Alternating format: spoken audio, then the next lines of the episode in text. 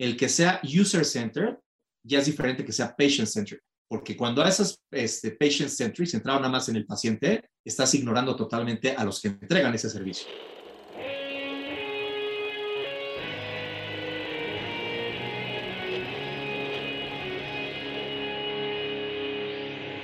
Bienvenidos a Volver al Futuro Podcast, donde platicamos con las mentes que nos impulsan a crear el nuevo paradigma de salud y bienestar, conducido por Víctor Sadia. Muy buenos días, muy buenas tardes, muy buenas noches. Hoy nos acompaña Luis Herrera. Luis Herrera tiene antecedentes mixtos en gestión empresarial, innovación, marketing y diseño estratégico. Fue socio fundador en Emblem, que llegó a tener presencia en cuatro continentes.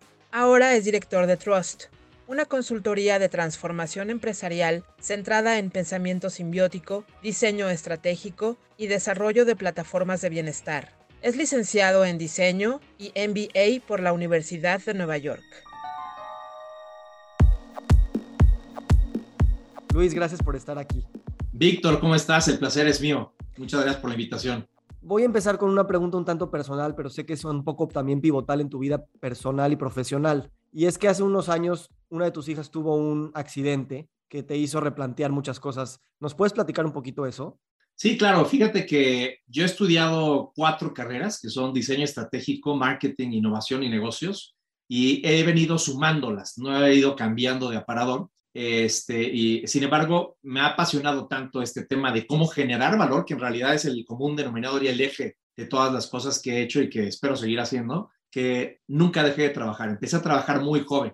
Empecé, de hecho, en la preparatoria ya trabajaba, hacía freelancers, organizaba cosas que involucraban algunos de estos temas sin darme cuenta yo cómo se llamaba o que se llamaban así. Escogí una carrera este, porque me parecía atractivo, pero al mismo tiempo fácil que se fue una, eh, una parte como de confusión, pero empecé, este, mi primer trabajo formal, formal, eh, fue en, en cablevisión. Y yo lo que diseñaba eran las, las cortinillas que salían entre programa y programa cuando estaba en tercer semestre. Y de ahí no paré de, trabajar. Siempre he trabajado entre ser freelance y trabajar en alguna empresa. Primero fue una empresa digital, luego fue una empresa de este, branding, identidad corporativa, luego fue una empresa de estrategia también en Nueva York y, este, y luego regresé como socio de una empresa americana que quería expandirse y que hacía estrategia eh, e innovación y me di cuenta de que era como Forrest Gump. Llevaba corriendo sin darme cuenta porque literalmente entre trabajo y trabajo había siempre un fin de semana nada más. Cuando los gringos tienen una muy buena práctica que es dejar eh, por lo menos un par de semanas, a veces hasta un mes, para que puedas hacer un switch y que entres totalmente como si fuera una computadora renovada, ¿no? Ni limpia. Yo nunca hice eso, incluso cambiándome de países, porque tuve la oportunidad de trabajar siete años en Nueva York, a la hora de ir, a la hora de allá cambiarme de empresas y a la hora de regresar. Y entonces un día en una conferencia que estaba dando, me recuerdo que hicieron muchas preguntas al final, ¿no? Que a mí me gusta más esa parte que la de hablar. Y la pregunta que me dijeron, es la última, porque ya está esperando el siguiente conferencista, es, oye, se ve que eres muy bueno en muchas cosas, que te ha ido bien. ¿En qué te ha ido mal? ¿En qué la has regado? Entonces me recuerdo que me quedé callado y se me hicieron como minutos. Dicen que en realidad fueron segundos, pero me quedé con una cara que se me voltearon a ver y me dijeron, oye, si te incomoda la pregunta, me dice el moderador, este, la retiraron. Le dije, no, nada más no sé dónde empezar. Nunca me había detenido ni hacer esta pregunta ni ninguna otra. Entonces me acuerdo que todo el vuelo de regreso venía pensando y dije, hay muchas cosas que no he hecho, empezando por estar con mi familia, porque pues llevo a esa altura, no sé si ya llevaba 25 años este, trabajando en, estas cosas. Entonces eso fue lo que me inspiró a tomarme un sabático. Dije, no quiero saber de nada. Iba a trabajar en puras cosas, iba a partir del tiempo entre trabajo social, cosas que me permitieran tocar el mundo real, más allá de las cosas que yo hacía. Otro, este, hacer algo de trabajo social también, que era parte de lo mismo. Y otro era pasar tiempo con mi familia, era las clases de la escuela de mis hijas que estaban en primaria todo eso. Entonces, para empezar todo eso, a mí me gusta mucho esquiar y hacer deportes. Y este, antes íbamos seguido a esquiar a Colorado y dije, pues bueno, me voy a dar el lujito, ¿no? Me pagaron una parte de mis acciones que tenía de esta empresa y vamos a Colorado. Era el segundo día y mi hija chica se estampa contra un árbol. Es algo muy curioso porque íbamos con amigos y en alguna curva, alguno de los amigos que iba con ellos cuidando a este grupo de niños, porque yo iba con otros niños con mi esposa, nadie sabe qué pasó porque fue una de esas distracciones que fue se adelantó mi hija en una curva o alguien se volteó, no hay ningún testigo de lo que haya pasado. Lo que sí es que pues, estábamos chapoteando y cuando yo llego mi hija está pues, postrada en el suelo con un grupo de gente alrededor y cuando llego yo dije, ah, pues alguien se tropezó, se le salió el esquí, pero cuando volteé a ver la cara de mis amigos eran más blancos que la nieve. Entonces dije, ¿qué pasó? Y veo a mi hija que tenía sangre en el oído y o se le salía del nariz y de lo que se le veía del casco del oído. Entonces ahí dice, no, pues es que no sabemos qué pasó y pensé que era algo pequeño. De lo pequeño, para no hacerte cuento largo, se convierte en algo donde habían un rescatista, dos rescatistas, tres, acabaron siendo ocho rescatistas. Y entonces la gente pasaba y decía, ya hablamos, pero no hay señal, ¿no? Y de repente alguien decía, ya se fueron ellos, se adelantaron a unos sé qué. Entonces ya había todo un relajo ahí de 15 personas que dije, ¿qué es lo que está pasando? Porque mi hija estaba inconsciente. Entonces de repente se aparece un personaje que tenía cara de ejecutivo, obviamente todos vestidos de rojo, y me dice, este, hola, ¿cómo estás? Yo soy el director de la montaña, de, de servicio al cliente o algo así. Y dije, esto ya no me gustó. Porque esto me suena que este cuate está cuidando algo muy grande y protegiendo obviamente los intereses de ellos. Entonces, perdón, esa parte me pone un poquito este, sensible. Las próximas 48 horas o 24 horas primero, cada cosa era peor, se iba empeorando, porque entonces de repente alguien escucho que dice en el radio, no, es, no puede salir el helicóptero. Digo, ¿cómo helicóptero? No hay una clínica aquí en, en la montaña y entonces me dicen, no tenemos que llevarlo a un hospital a una ciudad grande. dije, ahí está Bale junto, no, no debe haber un buen hospital. Digo, no, esto es algo más serio. Entonces, cada cosa que pasaba era, no hay helicóptero, viene una tormenta, se acaba el oxígeno que llevaba allá, porque además había que remolcarla lejos, a donde había algún transporte, y de repente llega un cuate corriendo como Rambo con un oxígeno para ponerlo. Y luego le empieza a sangrar ella como las películas de vaqueros, cuando ya se está muriendo alguien y dices, ya, ya está sangrando. Pues para no hacerte el cuento largo, fue una experiencia de 48 horas donde estaba inconsciente y pensamos pues que cada vez iba a pasar lo peor, desde que se iba a morir hasta que ya cuando dijeron a lo mejor no muere, pero va a quedar pues sin facultades. Afortunadamente, después de dos semanas de toda esta experiencia de terapia intensiva y de muchas experiencias, empieza a dar vuelta a la situación. Y empieza a dar la vuelta de en donde dices, pues estoy con los mejores supuestamente del mundo, que son los americanos se distinguen, ¿no? Por tener la tecnología, la preparación, todo eso. Y entonces empiezan a, suceder cosas buenas, como que empieza a despertar mi hija, empezamos a ver qué facultades tiene, no le tuvieron que abrir el, cráneo, que era lo que estaban a punto de hacer para soltar la presión. Y ya, yo soy de finanzas del hospital. digo, perfecto, ya, o sea, todavía está aquí grave mi hija, ya pasan las de finanzas. Le dije, ¿cómo cuánto se debe? Dijo, no te preocupes, este cuarto nada más de 7 mil dólares. Le dije, ¿al mes? O me dijo, no, al día. dije, 7 mil dólares. Entonces me pongo a hablar a seguros y todo eso. Y fue cuando dije, pues mi sabático se acabó ahorita. Hasta es el final. A partir de ahí, fíjate que hay algo interesante porque gracias a Dios mejoró de una manera este, muy rápida mi hija, que la explicación de los médicos es, es la magia de ser niño y el misterio de los niños. Y entonces empiezo a vivir una experiencia increíble en el Children's Hospital de Denver, Colorado. Y entonces ya con un poquito más de relajación, tenía toda la presión financiera, pero entonces empiezo a salir a pasear por el hospital y veo una increíble experiencia. Entonces dije, qué importante es este tema, porque uno nada más se tiene que enfocar en tu paciente. Y si eres paciente, pues en recuperarte. Cuando normalmente los factores de alrededor sí han sido este, pivotales, en este caso mío, para que eso funcionara. Y entonces ahí van dos conclusiones. Una es, ya se acabó mi sabático, tengo que buscar. La segunda es, hay mucha opción, muchas cosas que hacer en el mundo médico. Entonces ahí fue donde decidí poner una empresa que se dedicara a la innovación y que tuviera además una de las áreas de enfoque principales fuera la salud. Gracias, Luis. Yo a veces, digo, me dedico a estos temas de salud y de bienestar y hago mucha teoría y pensamiento complejo y ciencias y cosas. Y de alguna manera a veces se nos olvida. Trabajamos con salud, pero este tipo de eventos con nuestros hijos es lo que nos dice es que esto es la salud y que se nos rompa la voz. Es precisamente el punto que a veces por una mente muy de empresa, por una mente muy teórica, por una mente muy de, no sé, moverle las piezas al mundo, a veces se nos olvida que está ahí. Y creo que tu año sabático, eso, eso querías, tú lo dijiste, quiero reconectarme con el mundo real, con la parte social, ¿no? Y creo que a final de cuentas, esa es la verdad, bueno, no la verdadera, pero eso es la, esa es la, la esencia de lo que es la salud y lo demás son las maneras de cómo posibilitar de alguna manera que eso suceda. Y por eso eh, pues gracias por empezar con esta historia porque pues, nos centra en este lugar de, decir, mira, la salud vista desde esta perspectiva, eh, hablando también desde el corazón y no nada más desde la cabeza que a veces pensamos que es lo único que mueve la innovación, ¿no? La primera pregunta, este, y creo que viene muy a, aquí, es, tú has hablado mucho de experiencias centradas en, médicos, centradas en pacientes. ¿Cómo esto lo, codificas tú en tu propio trabajo? ¿Qué significa para ti centrado y hacia dónde se está moviendo? Fíjate que la, la, palabra clave, que ahorita está demasiado masajeada, pero poco aplicada, que muchas veces pasa eso con las tendencias, es la palabra de empatía. Y la otra es cómo humanizar, porque eh, hay una diferencia entre soluciones sistémicas y ecosistemas. La solución sistémica lo que implica es que no puedes arreglar una experiencia diseñando un cuarto para niños que tenga este, viniles, ¿no? Con animalitos y con cositas así. Eso es parte de la experiencia. El sistema involucra los jugadores, las interacciones, los medicamentos, por supuesto, y la tecnología que se aplica, pero todo un journey, que cuando entiendes un journey, la manera más fácil de entenderlo es cuando viajas. Cuando tú viajas, tu viaje empieza cuando concibes la idea, pones una fecha y lo haces, entonces empieza la realidad, porque si no es algo que vas posponiendo. A partir de ahí, variables entre qué aerolínea, qué lugar, hotel, ta, ta, ta, ta, ta. Después, la primera parte es el pre, la planeación, hasta que te subes al avión. La segunda es toda esa parte que está desde el check-in, el avión, y hasta que te sales ya del aeropuerto y llegas y empiezas tu vacación, porque es curioso, mucha gente, 8 de 10 personas no consideran que su vacación empieza hasta que no estás ya en el hotel o en la ciudad o en el otro restaurante, es decir, ya cortaste la parte del avión.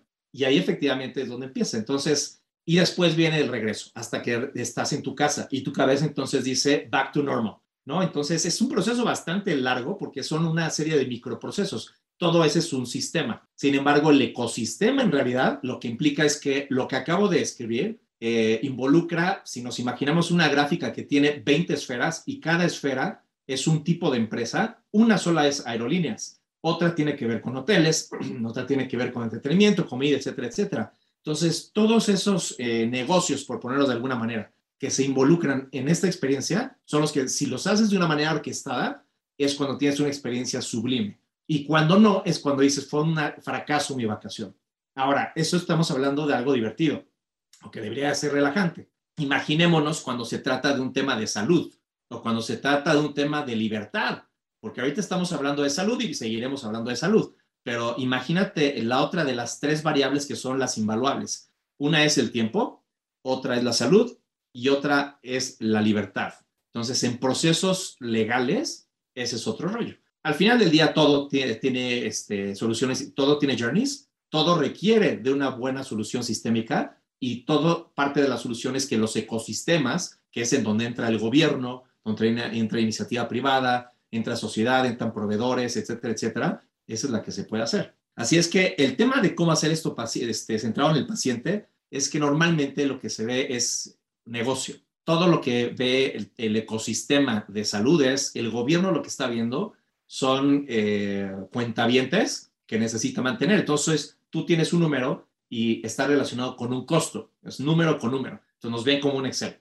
Cuando te estás hablando de escuelas y universidades, es lo mismo. Y cuando estás hablando de este, hospitales y servicios médicos, laboratorios, en fin, es exactamente lo mismo. Entonces, el, ahorita actualmente el tema del patient-centric approach, que es como suena muy cool decirlo porque suena más a innovación, acaba siendo una parte de una narrativa. Y es la frase de lo más importante son nuestros clientes. Y de repente hay quienes son más audaces y dicen, no, el factor más importante es nuestra gente. Dices, todo suena bien bonito. ¿Cómo lo mides? ¿Cómo lo haces? ¿Cómo lo entiendes para empezar? cómo entiendes las necesidades de tu paciente, cómo arquetipas diferentes pacientes, ¿no? Yo soy un paciente un poquito annoying a lo mejor, porque soy muy inquisitivo y porque además quiero saber, me acaban de operar de tres hernias hace dos meses. Entonces estaba contando la cantidad de gente, estaba mapeando el journey y estaba diciendo por qué están, de estas tres personas solo se necesitaba una. ¿Por qué entran tres? Porque además me las van a cobrar las tres, ¿no? Entonces ahí yo he hecho muchos proyectos que tienen que ver con salud este, de calidad con calidez accesible. Entonces la pregunta es, como si fuera un startup, ¿cómo puedo este, empaquetar esto al mínimo para que no sacrifique la calidad, pero que el costo sí pueda ser menor? Entonces una cosa es la narrativa y otra cosa es que dices, si esto fuera patient-centric, no habría desfilado toda esa gente, me habrían dado mucha más claridad y tu segunda pregunta tenía que ver de hacia dónde va esto. Entonces esto va hacia un empowerment, pero déjame este, hacer una pausa. Una pregunta más bien esa pregunta se puede interpretar de dos formas. Una es, hacia dónde va con la tendencia. Es decir, si seguimos haciendo lo que estamos haciendo, hacia dónde va, esa es una respuesta. Y la otra es hacia dónde debería y podría ir en luz de todo lo que estamos viviendo. Esas son dos preguntas diferentes. ¿Por dónde quieres que nos vayamos? Yo creo que la primera, me atrevo a decir que ya más o menos aclaraste que hay un juego de palabras ahí que no está realmente centrando en el paciente. Entonces me gustaría tu opinión, ¿hacia dónde crees que debería de ir? Mira, son dos vertientes muy fáciles de entender y muy evidentes. El chiste es cómo las juegas. Una tiene que ver con la tecnologización, que no es lo mismo que digitalización, y la otra tiene que ver con la humanización. Esas son las dos claves para que cualquier, y bueno, voy a regresar a algo que sonaba crítico hace ratito, o una crítica, es para que cualquier modelo sea sostenible y sea un buen negocio. Porque aquí lo interesante sería que los modelos que puedan detonar valor y a partir de ahí el hacer dinero, ese es el resultado. Déjame ponerte un ejemplo. Hace probablemente ocho años tuve la suerte de conocer a Javier Ocusen este, y a Carlos Orellana, que son dos emprendedores que trajeron un modelo, más bien que implementaron en México un modelo llamado Sala 1, que es un modelo de oftalmología basado o centrado en gente de escasos recursos. Esto tiene que ver con un modelo que se llama Aravind, que es muy exitoso en India, donde está el mundo de la innovación social, donde nació la innovación frugal también, que como ustedes saben significa el cómo puedes hacer mejores incrementales o más disruptivas incluso con lo que tienes, porque por lo regular ese es como el mito de la innovación, ¿no? Innovación igual a solamente este Apple o, o Google o cosas por el estilo. Entonces ellos lo que tenían era una misión que decía, hay un libro buenísimo que les recomiendo que se llama La riqueza en la base de la pirámide.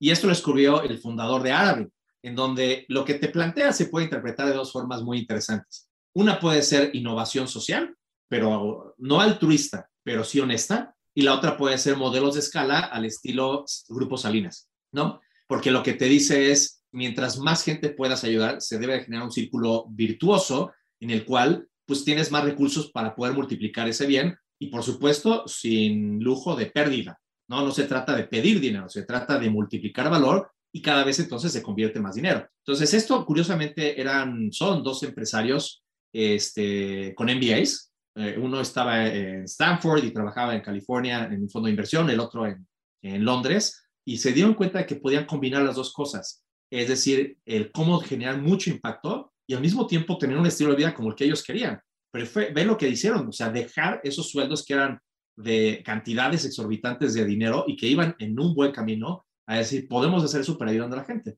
Este libro enfoca por ahí. Entonces, toda esta experiencia a mí me enamoró porque cuando me dijeron se trata de esto, sabemos que se debería de poder el generar un una modelo de negocio y de servicio sobre todo que combine calidad con calidez y con accesibilidad a nivel de precio. Fue cuando dije, va.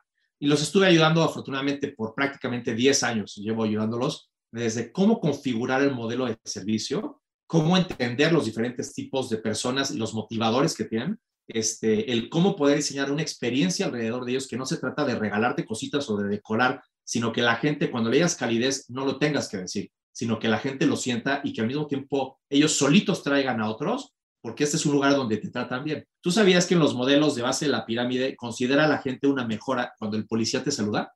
Eso es lo que ellos le llaman una experiencia, que el policía te salude. Entonces es escalofriante el pensar el nivel de expectativa que tienen ellos y el concepto de dignidad que tienen cuando ese es un highlight de un servicio. Entonces lo que dijimos es, híjole, está duro, pero fácil, porque entonces nos tenemos que meter a la cultura de los colaboradores. Y con eso este, quiero complementar la respuesta. El que sea user-centered ya es diferente que sea patient-centered, porque cuando haces este, patient-centered, centrado nada más en el paciente, estás ignorando totalmente a los que entregan ese servicio, que son toda la cadena de gente que te dije hace ratito que entraban uno, dos, tres y todos ellos, desde la recepcionista, que vas tú con un nerviosismo y me van a operar y el cuate te trata como si estuvieras en el banco, ¿no? Como si estuvieras además pidiéndole dinero a él. Y así es toda la cadena del journey que hacía yo la comparación por lo de viajar. Y aquí es nada más con una parte de decides o te tienes que operar el día del hospital, la recuperación, toda la cadena de gente que interviene ahí también es gente, ¿no? Entonces esto debería ser centrado en la gente,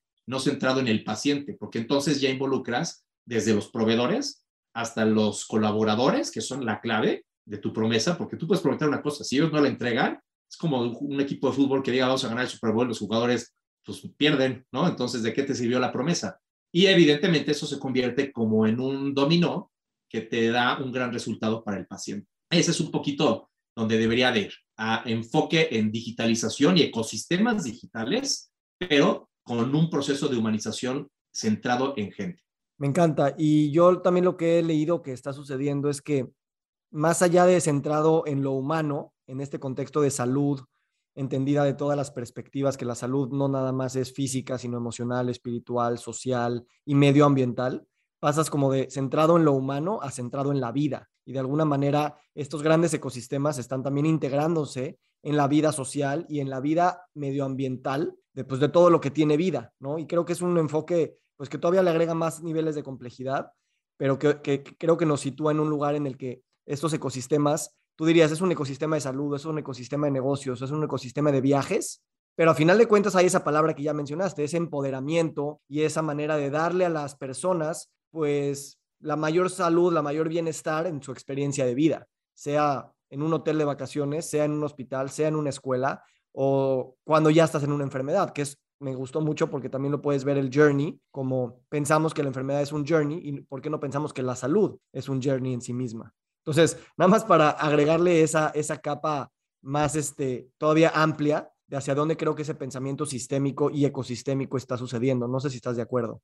Totalmente, me gustaría este, agregar dos factores, prevención y ecosistema. Y déjame ahondar en esa parte que estamos hablando de ecosistema.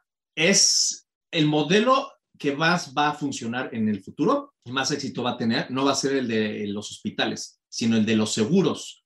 El de los seguros porque ellos tienen la oportunidad de llevar la mano en un modelos que no sean este, reactivos, sino preventivos. Ese es hacia donde debería estar. Si alguien quiere hacer negocio, este, no tienes que abrir una aseguradora, tienes que diseñar modelos que te ayuden a prevenir. Porque entonces la parte de ecosistemas que quería enfatizar, Víctor, es que si antes tú veías como el ecosistema de salud, eh, las empresas que son de investigación, luego las farmacéuticas, luego los hospitales y los laboratorios, por poner unos pocos ejemplos, la comunidad médica, decías, pues es que esto es como el club de Toby. Aquí es donde estamos los cool. Los demás, oye, yo soy ortodoncista. No, tú no eres médico. Desde nosotros somos médicos. A ese nivel era así de fuerte. Ahorita no solamente se rompió, sino que además está un poco, déjame decirle, fuera de control, pero en un aspecto positivo. Porque si volvemos a ver esto como esferas, la esfera más grande probablemente son las farmacéuticas, luego los hospitales y demás. Pero ahorita imagínate como si fueran cirros en el cielo, es decir, muchas más esferas alrededor, en donde ya nos juntamos con la esfera de la psicología, ahorita que hablabas de bienestar. Entonces, antes eran mundos separados y ahorita es como si fuera crecimiento de ciudades y ya es una ciudad sota, ¿no? Entonces, antes este, decías, voy a ir al Estado de México. Ahorita de repente no te das cuenta que llevas 10 minutos en el Estado de México. Así es como se está haciendo esto. Entonces, tú que eres este, experto en el mundo de salud, sabes que hay productos, sabes que incluso está el mundo de cannabis, está el tema de psicología y toda la salud mental. ¿Por qué? Porque todo eso es lo que se necesita, no solamente para prevenir, sino para trazar para detectar y para atender y después para poder rehabilitar o dar seguimiento. Entonces, si la, es el nombre del juego son las cinco palabras que dije, entran ahí varias nubes. Y entonces este es un, ahorita que está de moda, me voy a atrever a, decir, este es un metaecosistema, ¿no? Venga, pensamiento metaecosistémico, me gusta mucho. Exacto. Luis, y tú que estás de cerca con muchas empresas de de pequeño nivel y pequeño tamaño con alto nivel y alto tamaño en el mundo de salud y bienestar. ¿Cómo ves que estas intenciones, porque también creo que es mucho un tema de intención, de entender esta riqueza, no nada más desde el lado de jalar pacientes, eh, jalar dinero y jalar utilidades, sino realmente buscar un tema de propósito, de impacto, de, de comunidad. ¿Cómo sientes que estas empresas están, más allá de las palabras que suenan bonitos y que las vamos a poner en nuestro letrero de la entrada, que se enfrentan en estas contradicciones internas, ¿no? Porque el departamento de finanzas y el de marketing, el de product development, o sea, me imagino siempre hay estas pugnas de, oye, es que hay muchas prioridades. ¿Cómo, ¿Cómo ves que esto está evolucionando y hacia dónde crees que se podría acelerar todavía más o cuáles van a ser los catalizadores que nos lleven a llevarlo a la dirección que, pues, pensaría que es más deseable? Pues poco, la verdad creo que se está moviendo muy poco porque las dos grandes presiones que tienen todos estos modelos de negocio, vamos a quitarle si son de salud o lo que sea, al final del día son modelos de negocio, tiene que ver con la presión de los inversionistas, sea quien sea, ya sea un fondo internacional gigante o sea alguien chiquito o los dueños, si es particular, y la otra es las presiones del día a día. Entonces, todos estos negocios tienen que llegar a sus resultados del año. Entonces, por un lado, la primera presión es no tenemos tiempo para buscar cómo innovar y mucho menos un propósito, ¿no? Porque la innovación ya se está entendiendo ahorita como un formato o una forma de crecer y este, de acelerar tus resultados, pero el propósito está poco entendido. Y por el otro lado, cuando tú llegas a tener un propósito o un proyecto de innovación, los empleados son los primeros que te voltean a decir, está padrísima tu presentación, nada más que no tengo tiempo de hacer. Y no es, no es mala onda, simplemente tengo tanta presión de arriba que no lo puedo hacer. Entonces, afortunadamente hay muchas maneras de resolver esto,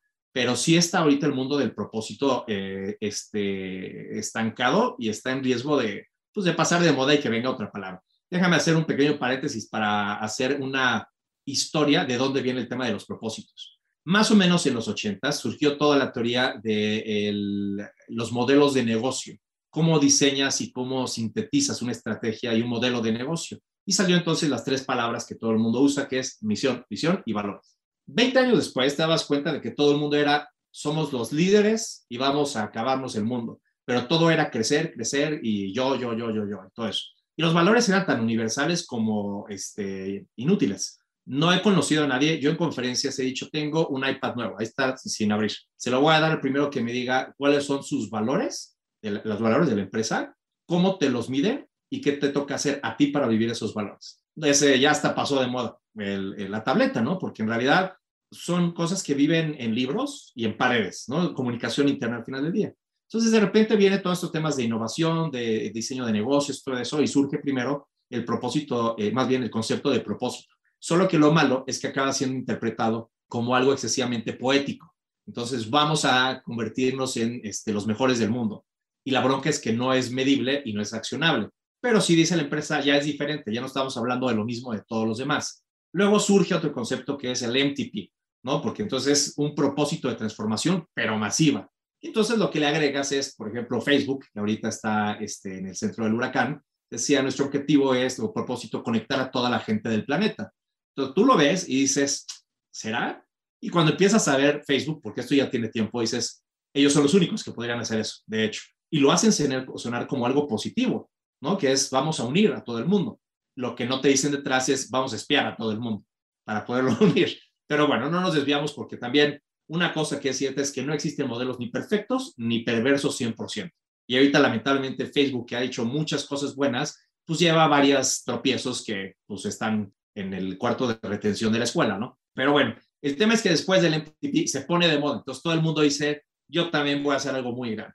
Luego hay un concepto de este, el, autor de las organizaciones exponenciales, que es Salim, ahorita me recuerdo el nombre. ¿Te acuerdas tú? Salim Ismail. Ismail, sí.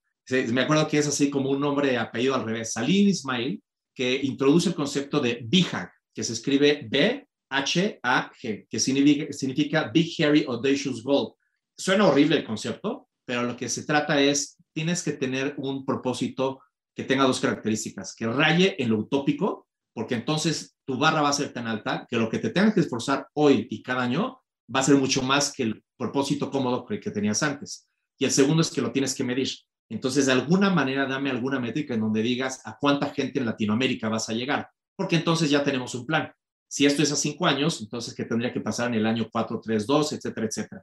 Entonces, a mí se me hace súper útil porque es el primer concepto que combina estas dos variables. Un propósito de impactar positivamente, pero al mismo tiempo que sea algo operable. En fin, esto va a seguir este, moviéndose, pero en cuanto que no sea esto este, operable y cuantificable, no puedes hacer a la gente accountable o responsable de que eso suceda. Por ejemplo, un propósito muy interesante que me gusta a mí mucho es el de este, IKEA, Affordable Solutions for a Better Living.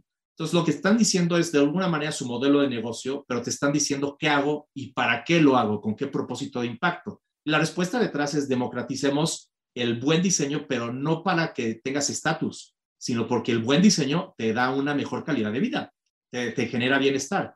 Entonces, parece que son la ONU prácticamente.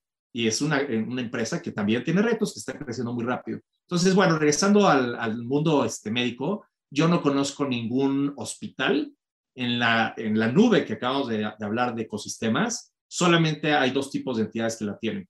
Algunos farmas, de las más grandotas, y startups. que sean muy chiquitos. Y porque ellos ya nacieron así. Ellos no conocen todo lo que acabo de decir, sino dicen, si no tengo un propósito, no voy a poder atraer gente, porque además es uno de los beneficios de tenerlo, que la gente no se está sumando ahorita a modelos que te vayan a pagar una maestría, sino modelos que vayan a contribuir con algo muy grande y que eso tiene que ver con algo generacional que tenemos que aprovechar. La generación X, es, digo, eh, millennials y los Zetas, eso es lo que tienen en la cabeza. Y las farmas como Pfizer, este, como Roche, eh, como esas, sí tienen este propósito también. ¿Cómo se mide? Esa es otra cosa. Pero lamentablemente se está quedando para solo empresas grandes y todo el resto, el 80% del ecosistema, sigue pensando en tengo que ser mis números. Hay una frase que creo que es de Max Planck, el famoso físico, que dice que cuando van a haber cambios de paradigmas, lo que sucede es que la vieja generación se muere literalmente y la nueva generación pues ya entra, como dices, ya nativos desde otra perspectiva. Eh, con esto dices de, los, de las nuevas generaciones, de los startups. ¿Cómo ves que esto va, va a aplicar o no a aplicar en este tipo de, de métricas que guían a los negocios? si crees que también es un tema de que se mueran los viejos y que lleguen los nuevos, o también es un tema, y yo aquí digo, en, nosotros como consultores, ahorita describiste una situación en la que yo me encuentro muy, muy seguido cuando consulto, que es que de repente parece que yo soy el que estoy manteniendo ese afán poético de lo que debería de ser, pero claro, el, el secreto está en bajarlo a cuantificarlo, bajarlo a ser operable, porque tenemos que mantener esa poesía, porque sí tenemos que ir hacia un futuro soñado, y un futuro deseable, idealista, pero no podemos quedarnos nada más en la misión y visión porque otra vez estamos repitiendo la misma historia. Entonces, juntando las dos preguntas es, ¿cómo ves los cambios generacionales y cómo ves el rol de los consultores en su rol, no nada más de decir hacia dónde ir, sino cómo llegar? Pues mira, la primera pregunta me apasiona porque no va a pasar esta vez. Y no va a pasar porque afortunadamente, por mucho que este, estigmaticemos al mundo médico, está funcionando desde hace muchos años y la tecnología también, lo cual está extendiendo la calidad y por lo menos el tiempo de vida de la gente. En otras palabras, no se está muriendo la gente grande y no se está muriendo, entonces se está haciendo como un, eh, ¿cómo se llama en el tráfico? Cuando se un, un embotellamiento, ¿no? Se está haciendo un cuello de botella porque cuando deberían de pasar al otro lado, literal o figurativamente, se están quedando este, a la mitad del túnel. Entonces estamos conviviendo los baby boomers los X, los Y, los Z, y ya están los alfas en la cancha. Es, la, es, es un momento histórico en donde vamos a convivir tantas generaciones empoderadas con un micrófono para poder hablar, pero también para pedir. Entonces, por ejemplo, ahorita los, el mundo millennial, que así como todas las generaciones tiene cosas muy buenas y tiene también sus huecos,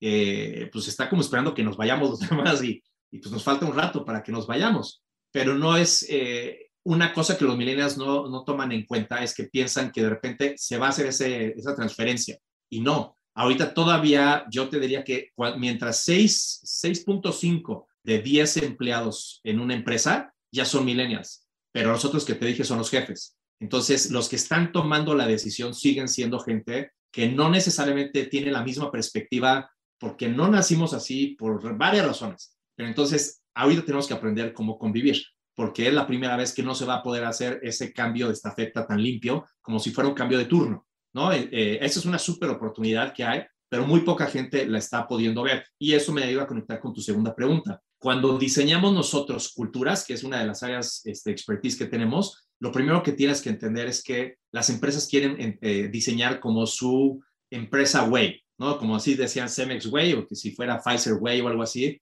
lo cual sí tiene razón. Es, importa, es importante que alineemos los principios bajo los cuales gestionamos, operamos y resolvemos. Sin embargo, lo que tienes que entender es que los drivers, los motivadores y las barreras son diferentes, porque así como hay multiversos, que también es otro bonito concepto este, en boga, también hay multitribus. Entonces, las empresas tienen que entender, empezando por todo el sector salud, que tienes varias tribus y tienes que volar a dos niveles una en donde no sea negociable tener una serie de valores y de principios operativos para todos. Así es de, ¿quieres entrar a este club? Estas son las reglas. Y es más, te deberíamos de escoger nosotros, así es nuestra responsabilidad o escogerte o capacitarte, no esperar a que tú lo hagas o no. Pero la segunda es comprender que hay esa diversidad, pero desde un formato de riqueza, en lugar de tener que soportarla y decir, bueno, tenemos que vivir con eso. No, no, no, no. Sea, si tú haces este proyecto con un entendimiento estratégico, vas a explotar esa diversidad precisamente. Entonces, creo que hay una súper oportunidad para ver esto desde un punto de vista cultural, que es un factor que no habíamos mencionado antes, el factor cultura, porque para que pueda darse esto que decíamos, de, voy a hacer un, un micro resumen de lo que hemos platicado, cómo poder aprovechar esta mega onda o tsunami de digitalización en favor de la humanización del, ecosistema y no de la frialdad que se siga enfriando porque sea más tecnológico y más lejano. ¿no? Por ejemplo, el, el peligro de la telemedicina es que sea cada vez más números, que te conviertas más en un número tú y que sea más impersonal. Entonces, lo que necesitamos es al revés, que la tecnología, factor uno, ayude a que sea más centrado en personas y un servicio más humano. Y eh, para eso necesitas una diferente cultura. Entonces, ¿cómo le puedes pedir a un modelo de este médico, de salud, de laboratorios, de farma, que dejen de pensar en sus objetivos mensuales, los que sean, para más bien priorizar o entender? Porque no estamos diciendo de dejar de hacer tu trabajo. Estamos diciendo que es muy diferente cuando alguien te agrede, si entiendes por qué lo hace, que si no lo entiendes y estoy llevándolo a un caso crítico, ¿no? Si alguien te agrede. Entonces, imagínate, viene alguien a pedirte, y en muchos hospitales, en muchos de estos servicios, parece que les estás pidiendo limosna. Cuando dices, no, espérate, espérate, déjame nada más acordar. Yo soy el que está pagando, ¿no? Entonces, dime cuánto tiempo tengo de, este, de tu día. Porque si me dices cinco minutos, nada más déjame aprovecharlos. Pero no vengas y además me hagas sentir incómodo como si fuera yo un conejo en un laboratorio. Entonces, la cultura es aquí vital y el entender que hay multiculturas en tu empresa y saber diseñar ese microecosistema es vital para poder lograr este sentido humano y este servicio, sobre todo humano, que es lo que va a diferenciar muchísimo a los hospitales. Te puedo apostar que un modelo médico, insisto, estoy usando de repente hospitales, pero pueden ser laboratorios que también hemos trabajado con ellos o farmas que también hemos trabajado con ellos, que muestre esa empatía mayormente que los demás, la tecnología pasa a un segundo plano porque además la tecnología ya es un costo de entrada. Yo, sabes que pienso y digo mucho en términos de la cultura que a veces pensamos, o sea, y esto es algo que nos une, yo creo, a todos los hombres y mujeres del mundo, que todos, o sea, no conozco a nadie que no quiera salud y bienestar. Y que de alguna manera ese punto en común es como decir, bueno, tu búsqueda de salud y bienestar, que siempre será una búsqueda, siempre será un viaje, lo puedes articular a través de tu trabajo. O sea, la empresa no nada más es este lugar donde vienes, das tus horas y te dan dinero de regreso, sino ahí tu vida entera se está reflejando para lo que quieres para ti, para tu familia y para el mundo. Entonces, creo que si culturalmente, imagínate todos los players que pensemos que todo lo que hacemos es una búsqueda de salud y de bienestar, claro, suena muy amplio, pero es una manera de, de que todas las tribus, de alguna manera, tengamos esa noción de que vamos a caminando hacia el mismo lugar. Claro que ahí empiezan a haber otros problemas. ¿Cómo defines la salud y el bienestar? Y cuando hay, eh, tienes que tomar elecciones, pero al menos hay ese entendimiento que lo puedes articular así.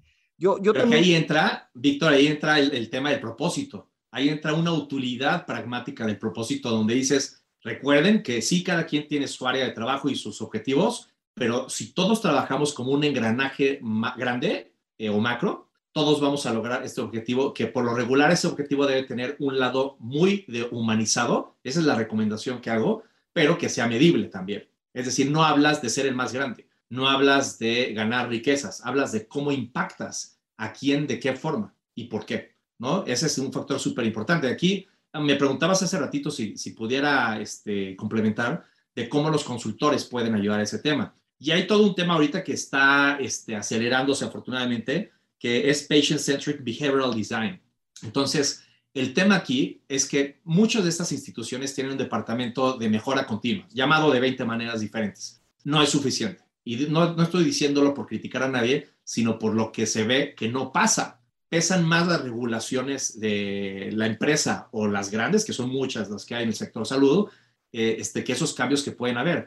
Y la respuesta es que hay toda una teoría y una metodología de micromomentos. Es decir, no tienes que cambiar y parar de cabeza tu modelo de negocio. Se trata de entender ese journey eh, que hablábamos, primero de los empleados, ojo, si no empiezas con los que van a meter gol, ¿cómo esperas ganar el partido o cómo esperas ofrecer esa promesa? Y después haces el journey afuera, detectas esos momentos importantes, pero la clave que te da esto es poder entender, influenciar y dar forma a mejores soluciones. Entonces, lo que estoy diciendo es, ya no puede ser un modelo de ninguno de estos servicios, llámese startup o pharma, que pueda estar sacando un cambio una vez al año o cada dos años algo así. tiene que haber o un departamento o pueden trabajar además con squads, que es un modelo de innovación actual, son pequeños este, como guerrillas internas de innovación, o pueden trabajar con alguna agencia como lo hacemos nosotros, que nos convertimos en el brazo de innovación de muchas de estas organizaciones y todo el tiempo estás analizando productos, servicios, políticas, en fin, diferentes tipos de cosas y vas diciendo, aquí acabamos de obtener esta data, hay que irla mejorando. Y hay obviamente niveles de mejora, desde la que sea incremental, que por eso lo digital es, te agiliza mucho todo esto, hasta lo que pudiera ser un poquito más complejo, que es cambiarle la cultura y la mentalidad a un equipo, ¿no? Perdón, te quería, este, nada más, no quería dejar esto, porque el entender el comportamiento y la conducta de la gente es como te decía hace, ratito, es una gran diferencia y te permite ofrecer mejores soluciones y hacer más dinero como consecuencia, ¿no? Me encanta, lo, acabas de resumir de una manera eh, directa y claro que involucra muchas cosas, pero eso de entender el comportamiento, entender la cultura, entender el lenguaje, es lo que muchas veces está en la base de la manera en que nos organizamos social, empresarial, políticamente. Entonces, eso yo, yo soy muy, hablo mucho de la narrativa y precisamente a eso me refiero. Entonces, gracias por traerlo y gracias por también ligarlo al tema de la digitalización y al tema de generar utilidades. Y dices, es una consecuencia y creo que eso está muy padre. Ahora vamos a algo más de tu rutina personal para ir este, cerrando esta gran conversación. ¿Cómo te organizas tú, Luis, con tantos proyectos, tantos clientes y mucho de tu trabajo es pensar, mucho de tu trabajo es trabajo creativo, es ver lo que no está ahí aún. Entonces, ¿cómo lo vives y hacia dónde quieres evolucionar tu rutina? Porque siempre hay algo que queremos mejorar. Mi rutina personal o mi rutina del modelo de Trust de negocio. De personal. Híjole, es que siempre vivo en una dualidad, en una cuerda floja entre cada vez quiero más tiempo para mí, para mi familia, pero al mismo tiempo no me alcanza el tiempo para hacer más proyectos, sino la lista de iniciativas que tengo este, es una locura. Entonces, el priorizar es el nombre del juego, porque tengo que hacer una muy buena gestión de mi tiempo entre muchas cosas que me gustan de lo que hago. Me encanta meterme en proyectos, pero me encanta también tener este tipo de charlas porque lejos de yo compartir, yo aprendo. Ahorita, por ejemplo, de muchas cosas que has dicho, me encanta mentorear. Entonces, eh, la parte de la mentoría, trabajando con Endeavor o trabajando con eh, TrepCamp o con Enlace, que es del TEC, este, me encanta y muchas veces me preguntan, dice, ¿tú qué sacas? Le digo, un chorro de conocimiento y mucha sensibilidad de qué está pasando en el mundo con empresas que están cambiando este tipo de cosas. Entonces, a mí me encantaría mejorar la manera en la que gestiono mi tiempo y cómo poderlo priorizar. Esas son las dos áreas de enfoque que traigo ahorita, porque si no me vuelvo loco de tantas cosas que me gustaría hacer. Me gusta trabajar con mi equipo, me gusta desarrollar gente, pero las tres cosas que hago eh, y que no voy a dejar de hacer es observar, conectar y habilitar. Porque como tú decías, el trabajo que nosotros tenemos es de si nuestros clientes o aliados, porque le llamamos más bien aliados, si no trabajamos de la mano es imposible sacar una solución y es imposible aprender lo que los clientes llevan 20 o 50 años haciendo y tú en cinco meses no puedes aprender todo eso, pero sí puedes traer soluciones o este, un ojo fresco. Pero si te sientes, si te sientas junto a ellos, abajo de las estrellas en una noche estrellada, ellos lo que pueden decir es qué padre están las estrellas. Mira, creo que ese es Venus. Y tú le puedes decir, no, mira, esa es la, osa mayor y es la osa menor y este es etcétera, etcétera. Entonces, ese cómo conectar cosas que ellos, aunque las tengan enfrente, eh, in plain sight, no puedan ver, es un momento revelador, pero sobre todo porque ahí, fíjate lo curioso, nos sentimos, o creo que me imagino, lo que siente un médico o lo que siente un científico de una farma en donde dices, bingo, ayudé a poderte, eh, te, te, ayudé a ver algo o a resolver algo que tú no podías resolver. Y entonces ese sentido de, utilidad es parte de un propósito que sí tenemos nosotros en Trust, el cómo co-creamos un mejor México, pero trabajando todos juntos. Y cuando ves que un cliente te dice, yes, eso no lo había entendido yo, pero porque estás entendiendo la conducta, el por qué pasan las cosas, y después porque empiezas a entender el cómo resolverlo. Porque que te digan si tienes este, una costilla rota es la mitad del examen. El y ahora cómo me rehabilito, esa es la segunda. Entonces, esas serían las conclusiones. Necesito mejorar mi proceso de time management y de jerarquización, de priorización. Y por el otro lado, necesito muchísimo, este, pues más tiempo para poder hacer más cosas y, y conectar, sobre todo, soluciones.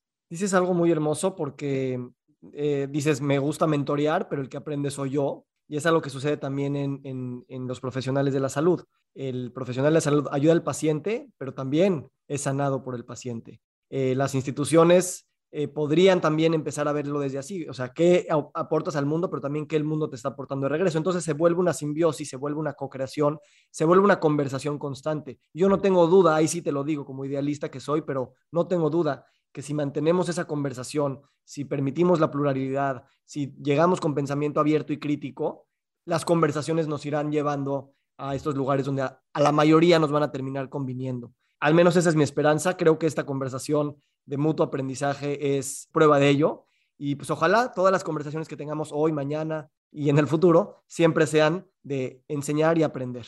Totalmente. Fíjate que siempre hay algo que va abriendo brecha. Y en este caso, mientras te escuchaba hablar, me estaba acordando mucho de todo el modelo de sustentabilidad y de negocios sostenibles, ¿no? Que no es lo mismo. Ahorita ya hay una serie de negocios grandes, además, que se han dado cuenta que es negocio ser sostenible y sustentable. Esto quiere, déjame ponerte un ejemplo concreto. Adidas hace 10 años aproximadamente se dio cuenta que se le iba a acabar la materia prima, punto. Y además se dio cuenta que venía una generación que iba a ser tan crítica del uso, mal uso de recursos, que, que podía poner en riesgo a toda la empresa Adidas que estaba usando 100% este, materiales que no eran reciclados. Para no hacerte el cuento largo, les tomó años llegar a un producto que fue primero un tenis que pudiera ser replicado con la misma consistencia y calidad que ellos ofrecen. Después, cuando llegaron a ese, se logró vender en millones y millones y millones y ahorita 70% de todo su portafolio de productos ya está hecho con materiales reciclados y se van a seguir. El resumen aquí es que se dieron cuenta cómo hacer dinero con la sustentabilidad.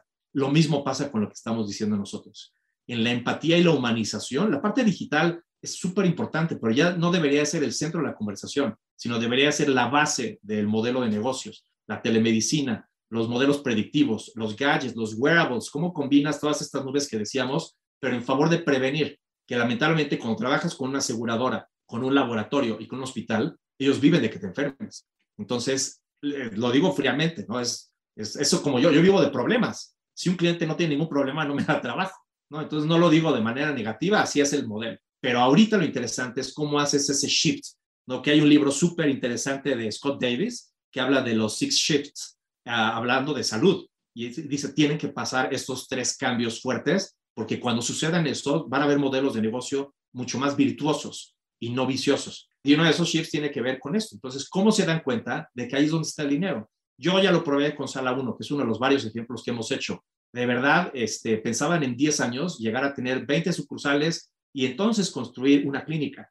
A los 7 años lograron todo esto, porque todo el mundo lo estaba esperando que hay un concepto de market readiness muy interesante que habla mucho de cuál es esa madurez del mercado y que interviene la regulación, la demanda, la conducta, los motivadores, diferentes este, vertientes. Pero la pregunta es, cuando tú haces algo donde todo el mundo está esperando, que fue lo que le pasó a Uber. Uber dos años antes hubiera sido un fracaso aquí. Cuando llegaron la gente ya decía, necesitamos algo que tenga tres cosas.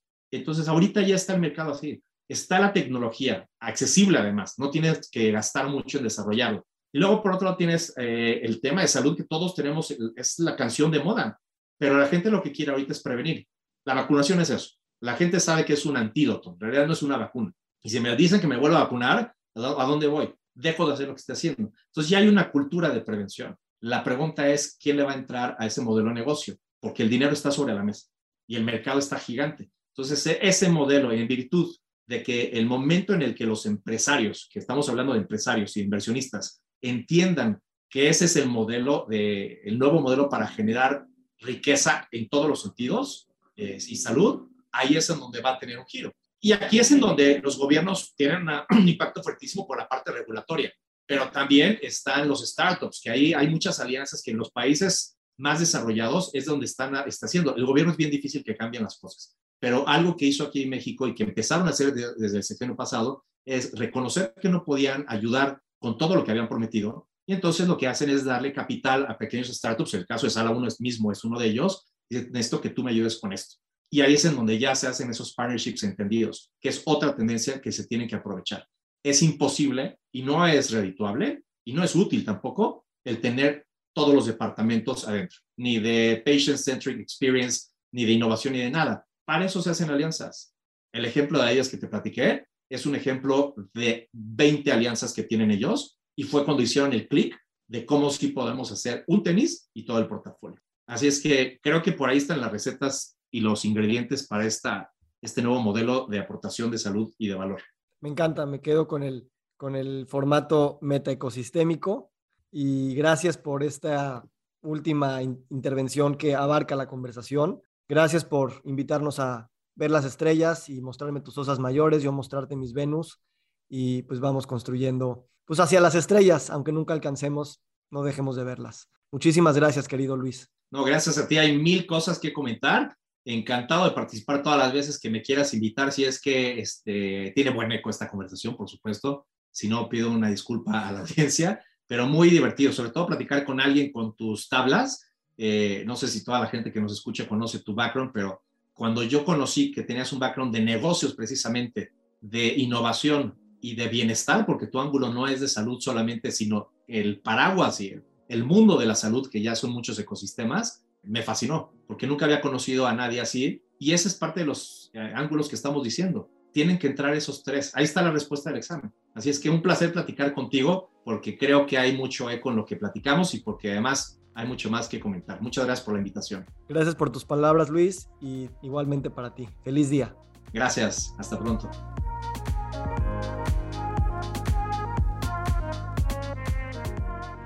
Nos encantaría recibir tu retroalimentación de estos podcasts para continuar generando contenidos que te sean útiles e interesantes. Si puedes, déjanos un comentario en la página web victorsaadia.com.